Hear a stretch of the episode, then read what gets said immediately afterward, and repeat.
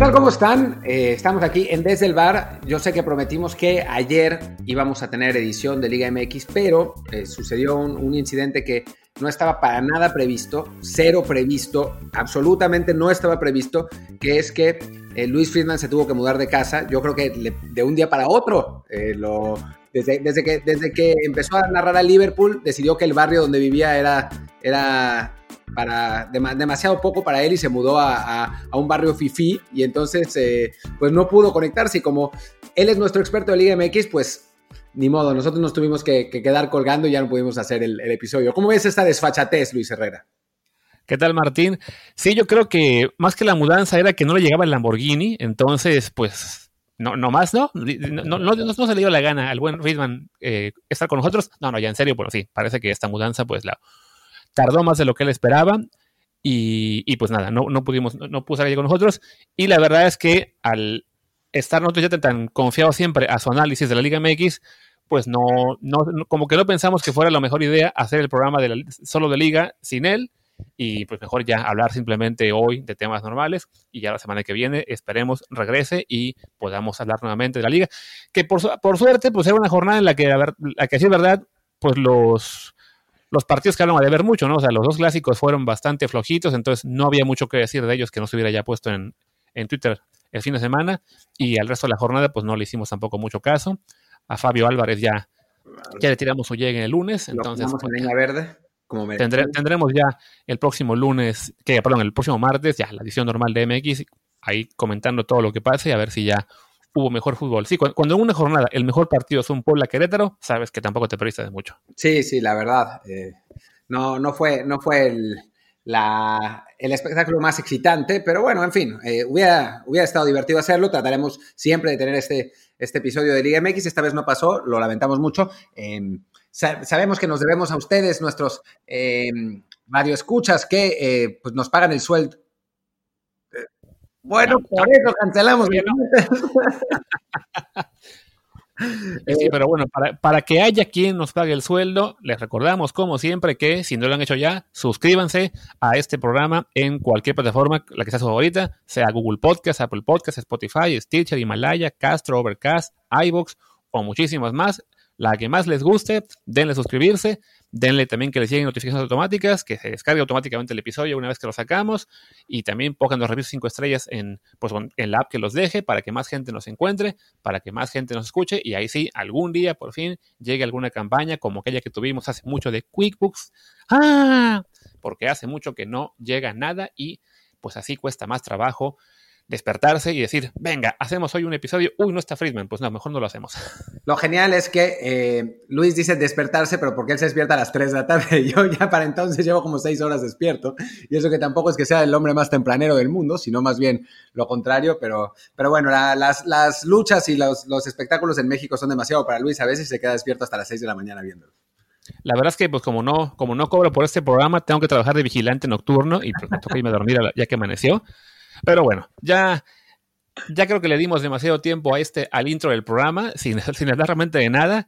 Así que, ¿qué te parece si empezamos? Pues primero destacando lo que fue el, gran partido que dio la mexicana Renta Sarazúa en, en Roland Garros. Un, jugó contra el número 5 del mundo, tercera sembrada, Elina Svitolina, y pues no, lamentablemente no ganó la mexicana, pero sí dio un partidazo, ¿no? Sí, yo, yo lo vi, me tocó pues a una, una hora razonable aquí en, en Ucrania, eh, y además, bueno, había una gran expectación en, este país. No, no es cierto, yo lo vi desde mi casa, no sé qué pasó. Además, el día estaba horrible, así que no creo que haya habido nadie en las calles, en las pantallas gigantes, pero, pero jugó bien, Renata. El primer set le costó, al, al principio como que entró nerviosa, perdía 4-0 se recuperó, ganó tres juegos seguidos y después Vitolina cerró 6-3, pero durante ese primer set eh, Renata se dio cuenta que las dejaditas y los globos le funcionaban muy bien y eso hizo todo el segundo set y lo ganó por barrida, ¿eh? o sea, el 6-0 fue totalmente el reflejo de lo que pasó en el set, es Vitolina no entendía qué, qué, pasaba y cómo hacerlo, pero es la, la jugadora número 5 del mundo y por algo es, ya para el tercer set sí entendió que tenía que jugarle mucho más a la derecha a Renata con golpes profundos. Le costó mucho más, mucho más trabajo a Renata eh, poner ese juego variado. El primer juego del set, Renata tuvo dos puntos para break, lamentablemente no los pudo concretar y ahí Esvitorina se fue, se fue encima. Y por otro lado, sí me pareció que eh, a la mexicana, pues no, no está acostumbrada a ese ritmo de partido y a tal, a tal nivel de competencia. Y ya para los últimos juegos del, set le faltaban piernas. O sea, me, parecía, me parece que no, no, no estaba con la misma potencia, no estaba con la misma intensidad, lo que es normal porque pues, no está acostumbrada a jugar a este nivel, pero la verdad es que es una actuación inesperada, muy buena y que deja las sensaciones de que eh, con un poco de, mejoría quizás en esa derecha, eh, Renata está como para, para meterse realmente al, al, top 100 y que este no sea su único Grand Slam jugado. Sí, desafortunadamente en el tenis, digamos, no es como en el fútbol en el que una buena actuación ante un grande te puede generar reflectores y que te busque un equipo más importante y juegues en una mejor liga. En el tenis, al ser una cuestión individual en la que todo lo definen los rankings y ahí sí, da igual contra quién jugaste en cada ronda, haya sido el número uno del mundo o el número 200, pues si perdiste en la segunda ronda, el número de puntos va a ser el mismo. Entonces, en este caso, Renata va a subir aproximadamente al 150 del mundo, su mejor ranking en toda su carrera, el mejor ranking de una mexicana, por lo menos desde que estaba Angélica Gabaldón hace dos décadas, eh, pero todavía es insuficiente para que pueda competir, digamos, en, lo que sería la, primera división del, circuito de la WTA. Todavía le toca seguir jugando torneos este, de, de menor calidad en principio o disputar las qualis de los torneos principales, que ahí sí, si tienes un mal día y no, ganas la quali, pues es como si no hubieras jugado nada. Entonces, tiene que seguir picando piedra, tiene que seguir teniendo actuaciones como esta, en las que se mete una quali, logra avanzar, gana puntos en un torneo grande, o bien jugar los torneos estos menores, lo que, lo que sería el equivalente a los challengers en, los hombres. En el caso de las mujeres son los torneos ITF, no, no tienen un nombre en particular eh, que los defina más fácil. Pero bueno, seguir sumando puntos, seguir ganando. Eh, y, y, sí, una vez que se pueda meter al top 100, ojalá, entonces ahí sí ya la veremos más regularmente jugando contra tenistas de mayor nivel. Y, y sí, lo, lo, que vimos ahora en Roland Garros es, es, prometedor. Ojalá siga así y, la veamos pronto. Pues es, es complicado decir entre las mejores del mundo, pero bueno, top 100 es eso, ¿no? Ya una élite a la que muy pocos llegan. Sí, y es, pues es la verdad una, un, una, hazaña para una tenista mexicana, un deporte que es muy marginal en el país, que no lo era, pero pues poco a poco, entre malas administraciones y, poco desarrollo, se fue siendo. O sea, yo crecí con eh, Leo Lavalle, Jorge Lozano, eh, Pancho Maciel, eh, Luis Herrera, no este Luis Herrera, sino la Araña Herrera, incluso Oliver Fernández, ya después Santiago González y Bruno Chagaray, cuando todavía jugaban en singles. O sea, todavía eran teníamos jugadores de, buen nivel. En mujeres estaba Angélica Baldón, que es en realidad un producto de Estados Unidos, pero finalmente nació en Tijuana, así que, eh, que bueno, es mexicana y siempre disputó la Copa Federación por México. Eh, pero bueno, había nombres que participaban constantemente en Grand Slams, que ganaban torneos. Leo Lavalle, Jorge Lozano, eh, ganaron incluso Grand Slams en dobles. Eh, había, había buenos tenistas mexicanos y se fue derrumbando el, tenis nacional al punto que ahora me parece que no hay ni un mexicano entre los primeros 800 del mundo, una cosa loquísima en nombres. Y bueno, Renata Sarazúa está eh, sacando la cara por el tenis mexicano en la, rama femenina y quizás eso inspira un poco a otros, a otros jóvenes a, a, a seguir el ejemplo y, eh, bueno, veamos un, un, resurgimiento del tenis nacional. Obviamente falta mucho, para eso Renata tiene que que mejorar, que meterse su 100, que, que tener eh, buenas victorias, que resuenen así un poco, digo, no al nivel, pero como pasó con Lorena Ochoa con el golf. Eh, y entonces, pues sí, se va a poder seguir el ejemplo, pero por lo pronto es un paso en la dirección correcta. Tiene 23 años, cumplidos de hecho hoy, y bueno, tuvo la mejor actuación de su carrera, así que, que, bueno, pues el, el futuro pinta, pinta bien ahí. Y, y, ojo que no va a ser la única mexicana en Roland Garros. De hecho, también hay otra tenista mexicana en dobles. Es Juliana Olmos, que tiene 27 años. Ella va a jugar con una estadounidense, este Christian, eh, en la primera ronda contra una pareja formada por Sabatska de Ucrania y Shimedova de, si no me equivoco, es hasta Eslovenia. Entonces, digo, ahí eh, pues no, es una tenista no tan conocida, evidentemente, como Renata. Eh, su mejor ranking individual fue casi el 350 del mundo hace algunos años. En dobles le está yendo un poco mejor. Entonces ahí también tendrá pues México otra representante y lo mismo en el cuadro de hombres, en, ahí sí, donde tenemos ahí sí un poquito de más este, suerte en los últimos años con Santiago González, que ha estado eh, regularmente en, en, los primeros 50 del mundo, ahora mismo creo que era el 45, también va a estar en el cuadro no, general de... Perdió. Se cayó. Perdió ayer. Ah, bueno, ya perdió. Entonces, sí, se, la, lo, lo, perdimos. Ahí ya este... Pues qué pena, porque sí es, es nuestro nuestro mejor tenista en un buen rato, pero sí, ya veo que perdió 6-2, 2-6, 5-7 contra Bolelli y González, pues mala suerte ahí para, para, el mexicano. Y había otro par que estaba ahí rondando el top 100, pero creo que en esta ocasión no les tocó jugar el dobles, no les alcanzó el ranking, que es justo lo que les decíamos, ¿no? Que al, al, tener un ranking que no llegue al top 100, ya sea en singles o en dobles, no te garantiza la entrada a ningún torneo importante, entonces eh, cuesta mucho, digamos, ese salto entre lograr, así que entre picar mucho, picar piedra en, torneos menores para ganar puntitos y poder subirse al top 100, y ahí sí que pueda uno calificar automáticamente, una vez que lo logras, ya juegas siempre esos torneos y con ganar algún un partido por aquí por allá en, en, cada uno, te vas a mantener esa élite, pero sí, meterse es lo complicado. Le costó muchísimo a Santiago cuando era singlista. Hubo un momento en que lo rozó en que rozó lo que sería esta clasificación del, top 200 y no le dio más y se tuvo que mejor conformar con ser doblista, donde ahí sí ya ha tenido una carrera bastante larga y como algunos éxitos. Y ahora pues es el caso de Renata, donde tiene que intentar dar ese salto, aprovechar que este año tuvo lo que fue esas semifinales en, Acapulco, ahora esta segunda ronda en Roland Garros. Además que muchas tenistas no han competido a, gran nivel por, por, todo el tema de la pandemia, entonces creo que en lo que es, lo que sería la carrera únicamente del año, ahí sí ya está entre las 100 con más puntos. Entonces ahí veremos que eso le ayuda para, para subir en el ranking oficial y que la veamos más seguido en los torneos importantes a partir del próximo año. Y bueno, ¿qué te parece, Luis, si cambiamos de, cambiamos de tema? Ya, ya estuvo bien de tenis. Eh, y me, me, parece bien y te, y te sugiero que hablemos también de más representantes de México. En este caso, no, no nos dejan tan, tan en alto esta semana como sería la selección mexicana y todo el lío con quién va y quién no va a, los partidos contra Holanda y Argelia. Sí, a ver, creo que el problema, a ver, es, un problema como siempre de comunicación. Em, yo no entiendo, creo que tienen parte de culpa los dos. Yo no entiendo bien, y alguien me podría eh, resolver, eh, por qué, qué día es el partido contra Holanda, exactamente. Si no me equivoco, es el día 7, sería el, el miércoles de la próxima semana, creo que es.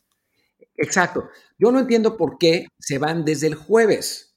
O sea, quizás por protocolos de COVID, quizás por, para, para que no les afecte el, el, viaje y se lesionen, pero según yo, los clubes están dispuestos a soltarlos desde el domingo, o sea, están obligados a soltarlos desde el, domingo, porque recordemos que la FIFA obliga a los clubes a, a, soltar a esos jugadores. Ahora, se los llevan desde el jueves y no los van a poder tener y entonces los clubes reclaman. Por otro lado, me parece increíble que sea el Piojo Herrera el que se ponga en ese plan cuando él, ah, él fue eh, director técnico de la selección nacional hasta hace no mucho y cuando lo era pedía solidaridad total por parte de los clubes hasta el punto de llevarse a jugadores de la América y León para jugar una repesca mundialista cuando se estaba jugando la liguilla. O sea, me parece que es, eh, que si alguien entiende las vicisitudes de los em, pues de los eh, del equipo nacional, pues tiene que ser él, ¿no? Sí, eh, de entrada, te, confirmo que el partido sí es el miércoles que viene, el miércoles 7.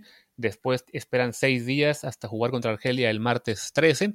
Eh, me parece que, por un lado, sí va por el tema de los protocolos de COVID y todo, de que tienen que entrar a, Holanda y hacer una pequeña cuarentena unos días eh, para no, pues, por, pues, por, cuestión de riesgos y demás, que, que haya tiempo de, desde su entrada a que les hagan más pruebas y garantizar que no vayan a entrar en contacto con, con la selección holandesa y, de, y por ahí un contagio eh, acabe desperdigando eso a más gente.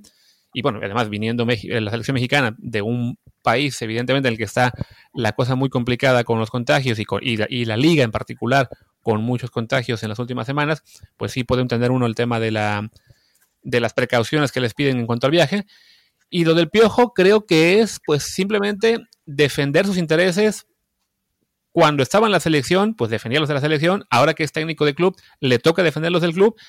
Y te diré que yo no veo tan mal que los clubes en particular pues se pongan sus moños para pasar jugadores, ¿no? Es lo que vemos aquí en Europa todo el tiempo, ¿no? Los clubes son, se ponen como prioridad a sí mismos y nunca a su selección. Siempre nos venden en México esta idea eh, romántica de que, no, la selección es lo primero, vamos a trabajar por ellos, pero a fin de cuentas los clubes en realidad lo que les importa más en la vida es ganar títulos, ganar partidos y ya después la selección queda en segundo término. Entonces, pues lo normal es que si pues, me, viene ahora un partido importante, tanto por cuestión de, subir en la tabla como porque es un, clásico contra Pumas, pues no quiero ir, ir desprotegido. Y ahí sí yo veo muy, muy, digamos, razonable que los técnicos digan, no, pues no me quites jugadores, ¿no? Sobre todo siendo una situación muy poco habitual que te toque entregar jugadores con tanto tiempo de anticipación respecto a un partido, ¿no? Sí, exacto. Lo, de la anticipación es algo que deberíamos saber, ¿no? O sea, que se debería hablar con, con, el Tata Martino. También creo, por otro lado, que, o sea, estoy de acuerdo con lo que dices en general, pero este partido específicamente es el partido más importante que va a jugar la selección mexicana, pues en la era Martino, literalmente. O sea, más allá de los partidos oficiales del, triunfo Copa Oro sobre Estados Unidos, bla, bla, bla, eh, no, o sea, no hay rival de mayor peso en una cancha de mayor peso que este, que jugar en Ámsterdam contra Holanda. O sea, ahí habría que ponerse en los zapatos del técnico nacional también y decir, bueno, es un partido muy importante contra un rival muy importante, pues démosle chance de, de, tener al equipo completo, porque después andamos lloriqueando cuando no les va bien en las eliminatorias, ¿no? O cuando tienen partidos moleros, cuando andamos lloriqueando siempre con la selección. Eh, pero es un partido muy importante, ¿no? Y entonces ponerse en ese plan, o sea, no, no ponerse de acuerdo para que en Martino tenga su mejor equipo es bastante lamentable para mí.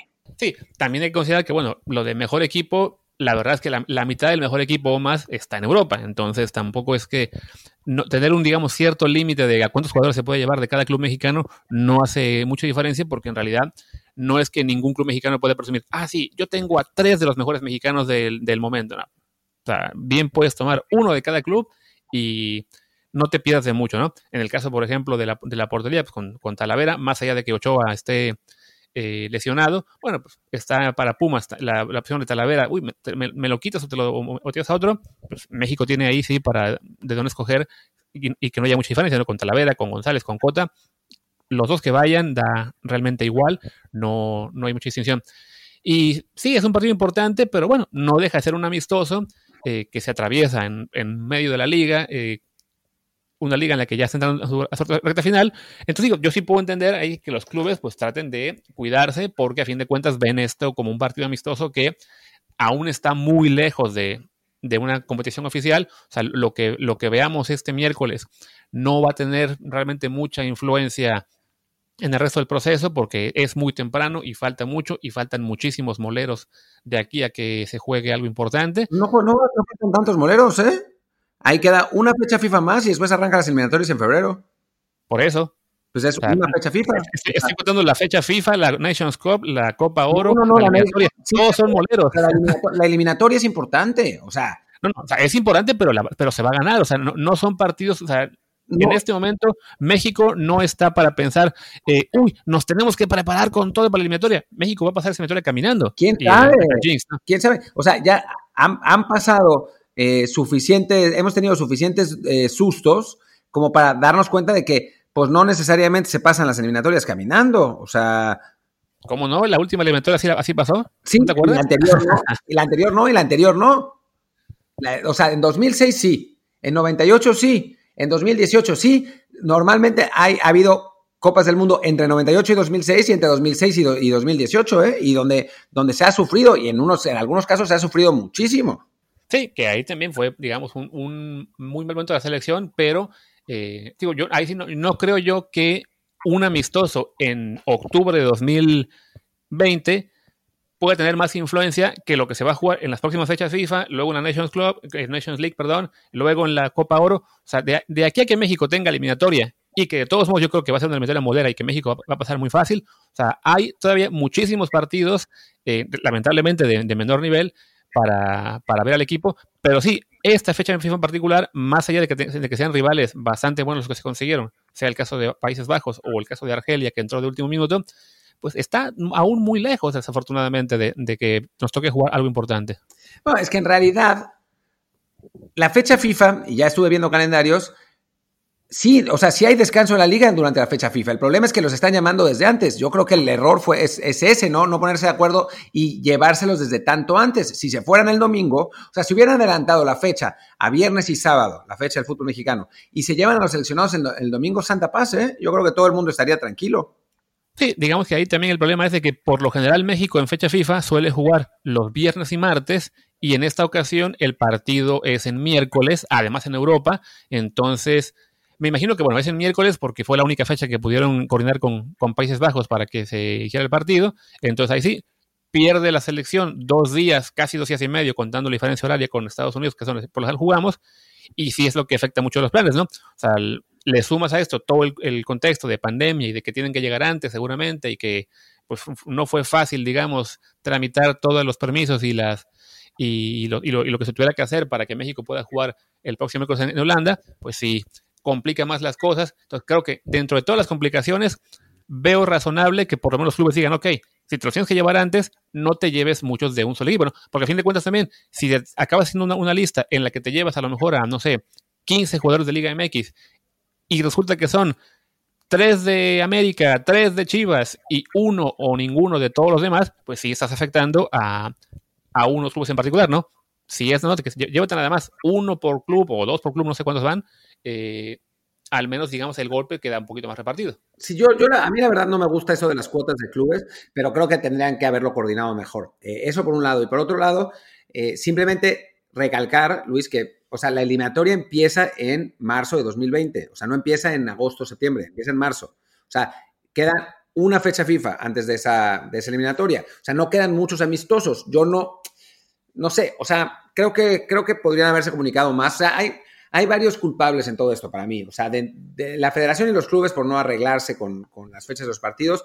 No me gusta lo del piojo por ser el piojo, ¿eh? Y no porque me caiga mal el piojo, sino porque el piojo ya vivió lo que es ser técnico nacional y vivió lo que es no tener el total apoyo de los clubes y tener que pedirles, etcétera, ¿no? O sea, otros técnicos que quizá no lo han visto, como el, pues no sé, como Lilini, vamos a decir, cualquier cosa, ¿no? Eh, pues igual no, pueden, no entienden de lo, de lo que se trata, pero alguien que entendió, pues me parece que podría ponerse en los zapatos en un partido así. Si fuera un partido contra Venezuela o contra Guatemala, pues órale, pues, ¿no? Eh, y no por, no por menospreciar a los venezolanos que tienen a Joseph Martínez, a un jugador mucho mejor, 10 veces mejor que Raúl Jiménez. Eh, pero, pero sí, o sea, me parece que, que como siempre en todo en el fútbol mexicano se pudieron haber hecho las cosas mejor, francamente. Sí, creo que la, culpa principal la tiene Tigres por haber repartido a tantos jugadores mexicanos, porque si tuviéramos ahora mismo 20 en Europa, esto no sería problema, simplemente llevamos a todos los europeos y listo, ¿no? Ya, claro, ponemos a, todavía al Kikín Fonseca a, los 40 años, no sería narrador, sino estaría, sería un narrador de Benfica. Así es, en fin, eh, pues eso, el, tocará esto, toca este este pequeño lío para antes de que, el juego, juegue la selección. De hecho, la selección ya juega este mismo miércoles el, partido contra Guatemala en la Azteca, ahí sí con puros jugadores de Liga MX, un partido en el que pues no, de entrada pues no lo voy a ver en vivo porque es muy tarde eh, y, tampoco va a dejar muchas lecciones, yo creo, porque ahí sí no están los europeos, no están, el rival se consiguió de último minuto, entonces sí está muy armado el vapor, pero bueno, le servirá a Martino para ver algunos jugadores y quizá eh, poder plantearse a cuáles llamar más adelante, más allá de la, de la base europea, que, que, va a seguir siendo los, los, jugadores principales. Y pero dudas, dudas, Luis, que no lloriquearán por algo. O sea, mañana seguro los medios y la prensa van a lloriquear por algo del partido. Ah, sin duda, salvo que México gane 6-0 y no va a ganar 6-0. No, pero si ganan 6-0 es para qué los llevan y entonces va, eh, algún jugador va a salir con un tirón muscular y van a decir, ya ven, ya ven, les dijimos que esos partidos de la, de la selección para jugar contra Guatemala, un equipo que, de, que armado al vapor es una vergüenza, Seguro de algo van a llorar, seguro. Ah, sí, eso lo, lo podemos dar por descontado.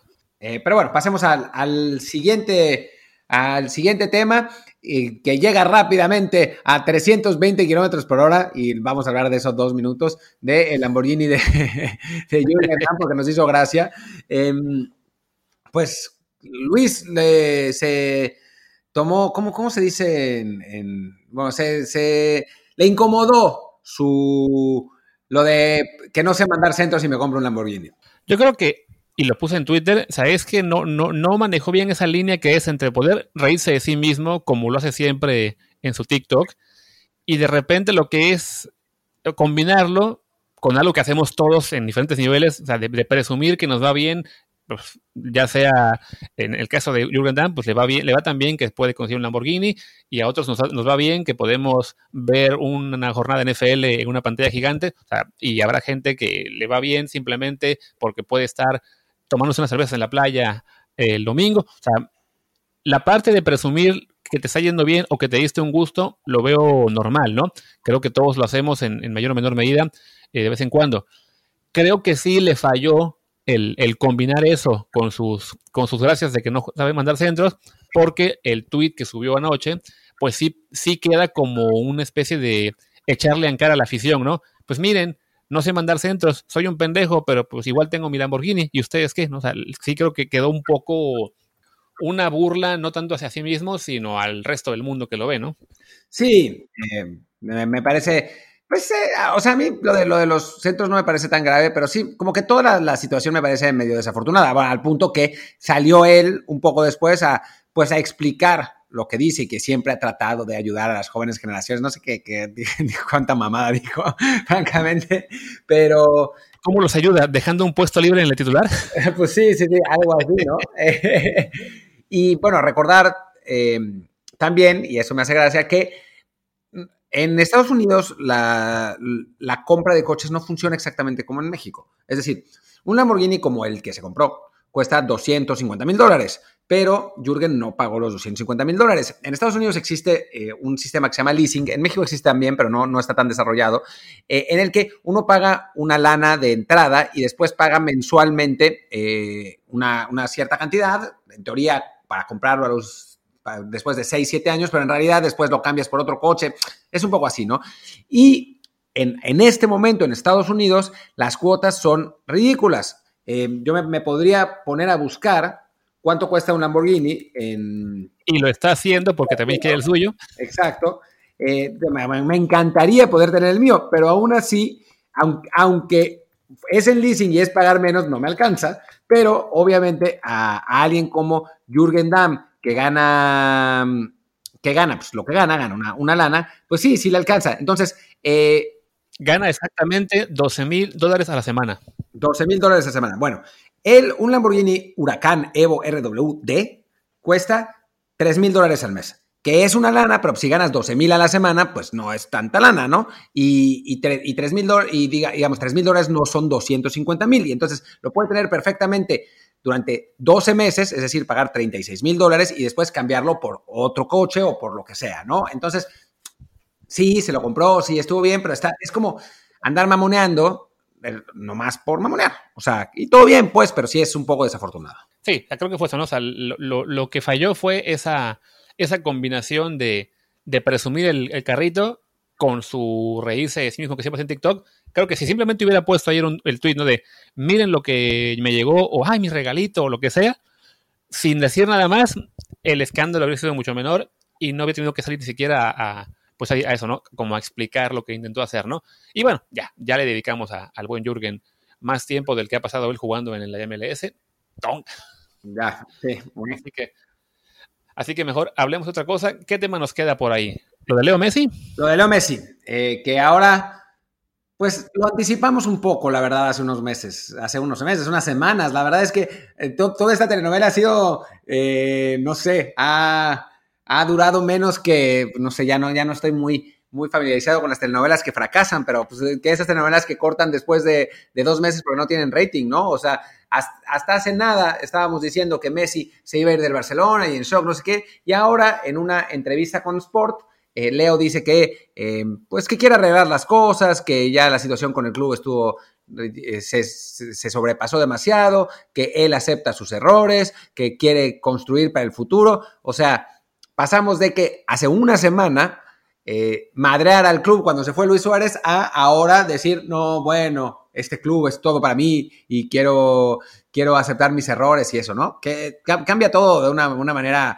vertiginosa, francamente. Sí, no, creo que eh, de entrada, pues sabíamos que Messi no se quiere del Barça, él, es feliz en, el club, le, cuesta pensar en, en la posibilidad de irse a otra parte, entonces habrá sido en su momento una decisión muy difícil la, de pedir salir, pero ya que no se cumplió, pues le da tiempo ahora pues como para pensárselo mejor, para tener un poco más de remordimiento por el, por el hecho de haber estado tan cerca de salir y, sí, la, posibilidad de que el año que viene tener que plantearse ya sea irse a otro club o quedarse, pues toca eso, ¿no? El, hecho de estar eh, empezando a dar pasos para atrás, empezar también a mejorar la relación no con la directiva, sino más bien con, con, la afición, de, a la gente a la que le haya dolido más que, se planteara irse, pues tiene que empezar a convencerla de no, no, me quiero quedar, me voy a, me voy a rezar. Y también, pues preparando un poco lo que será eh, el, el, terreno para el momento en que tenga que negociar la renovación con una directiva con la que está peleadísimo, ¿no? Sí, exactamente, porque realmente con quien está peleado es con la directiva. ¿no? No, no con el club. Entonces, quizás lo que está haciendo Messi es comprar tiempo para ver, para ver si eh, va la moción de censura contra Bartomeu o, o, si, bueno, pierde las elecciones Bartomeu, como parece que sucederá en marzo. Pero yo cada vez veo más claro que Messi va, si no a acabar su carrera en el Barcelona, porque igual se va al MLS o a Newells, sí sus años de verdad los va a terminar en Barcelona. O sea, va a renovar, va a jugar dos años más en el Barça y después se va a, ir a, pastos más, eh, más verdes. Pero, pero ya toda esta historia de irse al Manchester City y todo eso fue un poco como pues, los berrinches que hace Messi cuando se retira de la selección argentina. Sí, que además es, eso que, de lo, lo, que platicamos también justo en su momento cuando anunció esto de que se quería ir. Y recordamos, ya dos veces dijo que se iba de Argentina y acabó regresando a los seis meses. Y a los seis meses, porque al ser fechas cifras nada más cada dos, tres meses, pues no, no tuvo muchas oportunidades, pero básicamente se perdía dos partidos, se le pasaba el berrinche y regresaba. Pues con Barcelona ha sido lo mismo, ¿no? Se le pasó el berrinche, ya debutó en la liga, ya están ganando, ya vieron de que, ah, pues sin Luis Suárez igual metimos cuatro goles. Entonces pues le, entra este remordimiento por haber querido irse y se empieza a plantear el, cómo poder quedarse sin, sin dejar tan mala imagen. El tema de la moción de censura pues va avanzando. En principio creo que desde ayer están ya con el proceso de validación de las firmas. Entonces, si las validan las suficientes para que se haga la moción de censura, por ahí de noviembre ya sabríamos si Bartomeu se va o se queda. Que lo más, bueno, y me imagino que se, se, vaya de inmediato, ¿no? De que se va, se va, pero sería hasta el año que viene. Y, básicamente todo depende de que se validen las firmas, porque sí, si hay moción de censura y, se lleva esta votación, evidentemente la va a perder Bartomeu y tendrá que irse de inmediato, él y toda su directiva. Y Messi probablemente esté también ya pensando, bueno, a lo mejor hay una nueva directiva dentro de dos meses, me puedo ya empezar a plantear cómo, cómo negociar con ellos también para poder hacer la negociación y cerrar la renovación antes de que llegue el 1 de enero cuando hay sí la tentación de estar negociando con otros clubes y de poder ya firmar con cualquiera, pues haría todo esto mucho más complicado, ¿no? Sí, exacto. O sea, a mí me parece que, esto ya está en, pleno plan de, desescalada en cuanto, en cuanto a Messi. Yo no estoy tan seguro si Bartomeu vaya a perder la moción de, censura, porque creo que tiene que tener tres cuartas partes del quórum y no sé si... No, no, no, no es mucho menos. O sea, lo que tiene que pasar, o sea, para, de entrada, bueno, la, lo de las firmas era de que tiene que haber, creo que era el era el 15% de, firmas totales de miembros, algo así, el 5 o el 15, no recuerdo. Pero bueno, el punto es de que en una moción de censura, ya que se ejecute, si se va a votación, la, moción triunfaría si dos terceras partes de los votantes votan pues, por la salida de Bartomeu y esas dos terceras partes representan al menos el 10% de los socios. Que si te das cuenta, pues ya si, con las firmas que tuvieron que, que conseguir para que empezara el proceso ya llegaron al 15%, pues de todos, con esa gente basta para que, para que Bartomeu se vaya, ¿no? Simplemente la única esperanza de Bartomeu sería que de repente aparecieran otras 15.000 personas dispuestas a defenderlo a él, que no creo en este momento que haya pues, casi nadie, más allá de su círculo cercano, que quiera ir a votar a una moción de censura para defender al presidente. Sí, no, para nada, absolutamente. No, si es, si es así como dices, entonces, pues seguramente eh, pues Bartomeu se, tendrá que ir. Hay que ver si, si prospera, si validan esas firmas, eh, y no son como las de México Libre. Y, y, bueno, al final de cuentas sí se va el, presidente y la junta directiva, y, bueno, hay un, nuevo comienzo en Barcelona. Por lo pronto, eh, lo que ya lo, hablamos hace un par de días, lo que hizo Kuma en el partido contra Villarreal estuvo, estuvo muy bien. El Barça juega, juega hoy otra vez, ¿no? Sí, parece que sí. La, liga tuvo, tiene doble jornada, entonces ya arrancó ayer con partido del Betis. De hecho, el Betis eh, perdió durísimo contra el Getafe 3-0. Para variar, otra vez no estaban ni Guardado ni, ni Laines, Guardado con su lesión y Laines con los problemas estomacales. El Barça juega, de hecho, mañana jueves. El que juega hoy es el, es el Madrid contra Valladolid y también el Atlético, que ya arrancará en breve de, como estamos grabando. El Barça espera hasta mañana jueves por la noche para jugar contra el Celta. Ahí veremos también si está Araujo, tenemos doble interés por ese partido. Pero, pero bueno, lo que le vimos ante el Villarreal, pues sí fue. Yo también sirvió mucho para que Messi este, se despejara un poco la cabeza en cuanto a los míos de que, ay, ¿qué va a pasar sin, Luis Suárez o lo que sea? Que fue otra polémica que tuvimos en esos días. De que la gente aterrada porque se ha ido Luis Suárez, cuando aparte llega y debuta con Atlético metiendo dos goles, pero, pero ya que te das cuenta de que, bueno, tienes equipo para de todos modos seguir compitiendo, porque el Barça sigue teniendo una plantilla mucho mejor que cualquier equipo de la liga que no sea el Real Madrid, y además tan la tiene que se puede dar el lujo de pensar en vender a Dembélé para completarla con otros fichajes en otras zonas, creo que ya Messi se da cuenta de que deportivamente eh, el proyecto que tiene ahí, aunque no sea, digamos, el más firme que, que ha tenido el Barça últimamente, pues sigue siendo fuerte y, pues para él tendrá, le, generará más ilusión quedarse en el Barça a, pelear títulos que la idea de irse a otra parte, sobre todo que pues viendo que su mejor opción era el Manchester City y pues Guardiola quién sabe si llega el año que viene. Sí, nada, sí va a llegar, sí va a llegar, aunque la verdad es que ese, ese arranque del City perdiendo por feroz putiza contra el Leicester fue una, una sorpresa importante y ni tardo ni perezoso, Guardiola ya se gastó otros 60 millones en, un nuevo defensa central. que tampoco los va a valer. ¿Quién sabe? Este, este, este juega bien, ¿eh? Rubén Díaz es, buen central. Vamos a ver cómo, cómo le va con la adaptación entre, entre Portugal y Inglaterra, pero sí, lo que tú decías en un tuit em, en el que en el que decías que el Liverpool gastó una fortuna en un portero que era top 5 del mundo, mientras que el Manchester City gasta fortunas constantemente en defensas que no son top 5 del mundo, ¿no? Y entonces pues, eso se está viendo reflejado tanto en el, lado de Liverpool con Allison como en, lo que está pasando con el Manchester City con, con, sus defensas fracasados. Y pues vamos a ver si, si Rubén Díaz funciona, funciona mejor, ¿no? Pero sí, ciertamente no es que estemos hablando de un... Ah, de Rafael Barán, un Sergio Ramos, de, de un Virgil van Dijk, que no sé, ¿no? De, de Iba, a decir los del Bayern, pero pues los del Bayern no son particularmente geniales. Sí, andamos como medio en crisis de, centrales en el mundo, ¿eh? eso, eso también hay que decirlo. Me cuando lo comenté en, Twitter, alguien me respondió, ¿y cuál es su top 5? Y yo mejor me hice tonto porque fue de, a ver, no puedo pensar en el 5 de inmediato. Entonces quizás te me equivoco y alguno del, City sí está ahí, pero no, la verdad es que, pues está, lo mencionas tú, está Barán, está Ramos, está Van Dijk. Eh, del Bayern, pues sí, no, no son la parte más fuerte del equipo, pero este Bayern es una, es una cosa de, locos. Entonces, quizá por ahí alguno de ellos. Ahora Álava, que, que se quedó como central ya de fijo por, por la aparición de Alfonso Davis. Quizá sea el momento de considerarlo también por ahí entre, entre el top mundial. Eh, y sí, la verdad es que no, no hay muchos en, el mundo. Quizá en parte por eso es que el City sufre para conseguir uno, uno mejor. Eh, querían al del Sevilla, pero no se animaron a, pagar la, la, cláusula. Creo que llegaron a hacer hasta 70 millones por Cundé y Sevilla dijo, nice que creo que Sevilla se va a repetir de eso muy pronto.